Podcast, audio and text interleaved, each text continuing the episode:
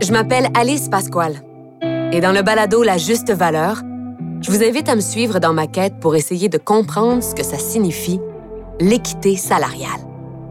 Je me suis rendu compte que je savais même pas la différence entre l'égalité et l'équité salariale. Pour trouver les réponses à mes questions, j'ai fait des recherches et discuté avec des personnes vraiment intéressantes. Ça veut dire quoi concrètement, un salaire égal pour un travail équivalent? Ça vient d'où la loi sur l'équité salariale? Comment ça s'applique? Qu'est-ce que ça implique pour les personnes salariées? Dans les épisodes, je vous partage mes découvertes. Parce que pour moi, c'est important de s'assurer d'être payé à sa juste valeur.